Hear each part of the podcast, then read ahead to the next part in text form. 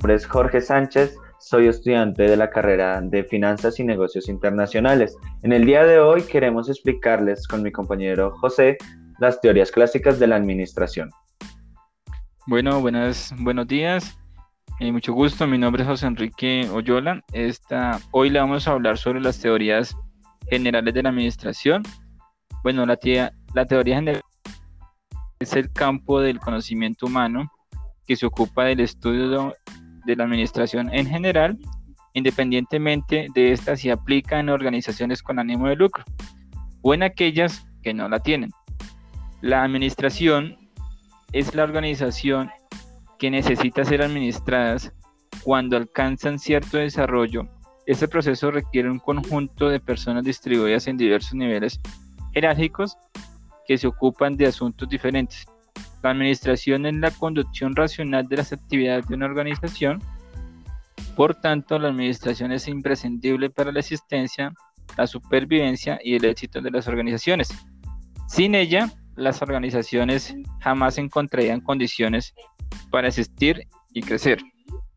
Bueno, pues enseguida eh, le vamos a hablar a administración científica, que el compañero Jorge nos va a dar una breve explicación sobre esa teoría.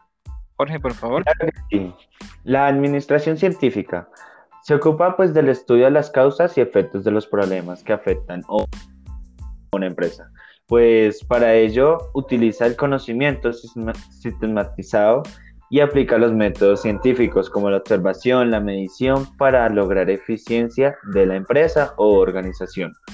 La administración científica se inicia a finales del siglo XIX a principios del siglo XX, cuando los cambios pues, que presentaron, sobre todo por el proceso de la revolución industrial, hicieron que los procesos de las empresas cambiaran radicalmente.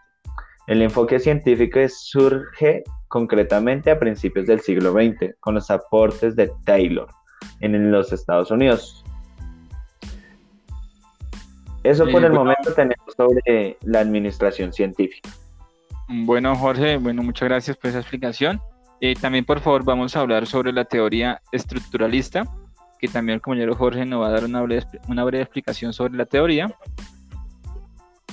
Jorge, por favor. Sí, claro que sí. Eh, la teoría estructuralista eh, nace en 1947 gracias a la oposición que surgió entre la teoría tradicional y la teoría de las relaciones humanas.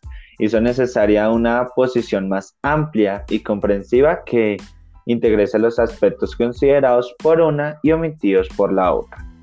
La corriente estructurista de la administración pretende equilibrar los recursos de la empresa, prestando atención tanto a, su estructura como el recurso humano, abordando aspectos tales como como la correspondencia entre las otras entre la organización formal e informal, entre los objetivos de la organización y los objetivos personales y entre los estímulos materiales y sociales.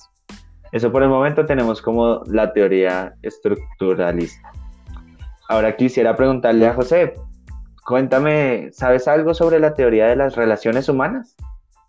Eh, bueno, pues la teoría de las relaciones humanas se enmarca dentro de la psicología, ¿sí? De las también de también de las organizaciones para destacar la importancia de la parte humana dentro de esta. Esta teoría fue desarrollada Elton Mayo, eh, que fue un gran referente en el estudio de, las relaciones humanas, del cual sus estudios son de investigación para el desarrollo de la teoría, tienen su origen en la cuarta década del siglo XX también surgió para equilibrar la relación entre los obreros y jefes de las compañías, y como contraposición de la teoría clásica en las que se trataban a los trabajadores como máquinas y no como una parte humana. Eh, bueno, pues en esta teoría eh, pues se habla pues sobre, pues, sobre los trabajadores, empresas que más se trataban como máquinas y no como una parte humana. También a continuación eh, vamos a hablar sobre la teoría de la burocracia, que eso no lo va a decir el compañero Jorge, por favor. Sí, claro, como tú muy bien lo dices, eh, esta teoría consiste en una en formar eh, la organización jerárquicamente del trabajo, donde los funcionarios o trabajadores están especializados en un solo campo y sus funciones. Esta teoría fue creada por Weber para Weber la, la burocracia es un instrumento de dominación.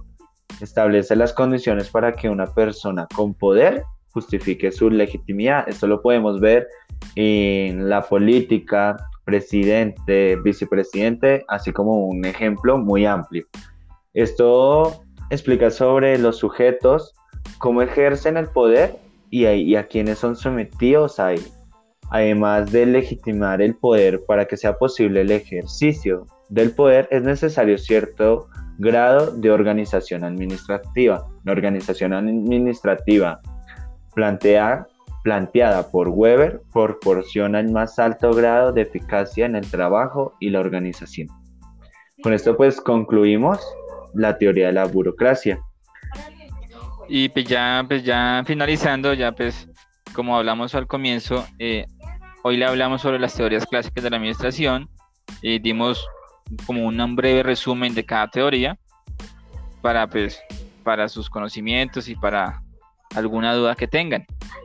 Eh, pues muchas gracias Jorge por su colaboración, por su exposición y pues no, a ti por, por invitarme y por aceptar mi invitación, estar aquí conmigo, acompañándonos a, exponer todo este conocimiento y, pues de pronto más adelante podríamos encontrarnos otra vez para hacer las teorías modernas de la administración, que es lo que ahora está más en auge, pero pues para saber de eso primero teníamos que entender de dónde venimos. Muchísimas gracias, esto es todo. Gracias. Hasta luego. Hasta luego.